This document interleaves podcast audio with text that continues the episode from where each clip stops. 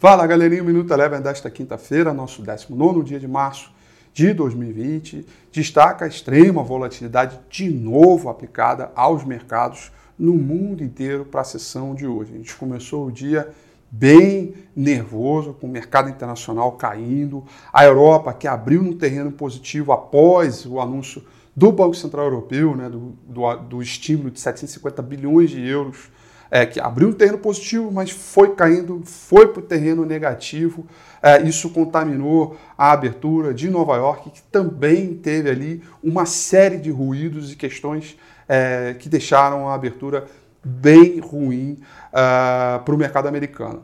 À medida que o tempo foi passando, o mercado americano foi ganhando alguma normalidade e a busca por pechincha começou mais intensamente é, no S&P 500, que acabou fechando em alta de 0,47%, recuperando um pouco de terreno, mas ainda assim mantendo a volatilidade em níveis bem elevados, fechou no nível 72, apesar de ter caído a um nível ainda muito alto.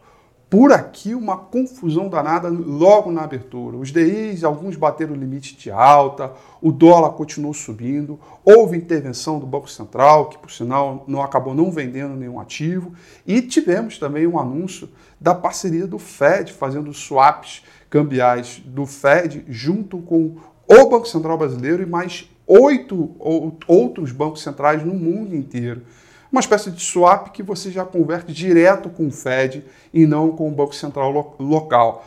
Essa medida acabou dando uma boa acalmada no câmbio que fez o dólar cair 0,15 para a sessão de hoje. Passado essa discussão aí no início do dia de TI, no limite de alta, dólar subindo, bolsa abrindo terreno negativo, correu também a, a busca por pechinchas durante a sessão e empresas que caíram demais nos últimos dias, como por exemplo as empresas de aviação civil acabaram recuperando o terreno, subindo forte, destaque para a Azul, que subiu 15,65%, JBS também, que foi a maior alta do índice Bovespa hoje, subiu 18,69%.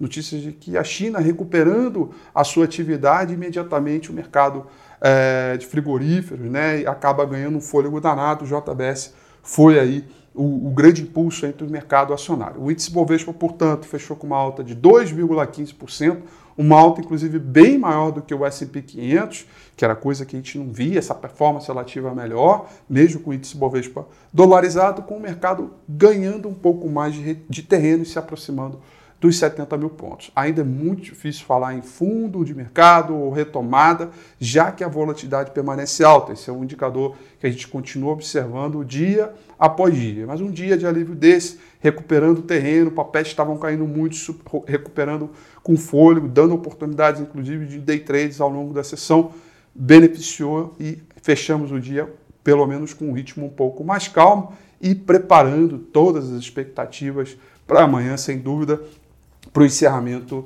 da semana. O Minuto Eleven fica por aqui. Quer ter acesso a mais conteúdos como esse? Inscreva-se em nosso site www.elevenfinancial.com e também siga a gente nas redes sociais. Eu sou Rafael Figueiredo e eu te espero no próximo Minuto Eleven.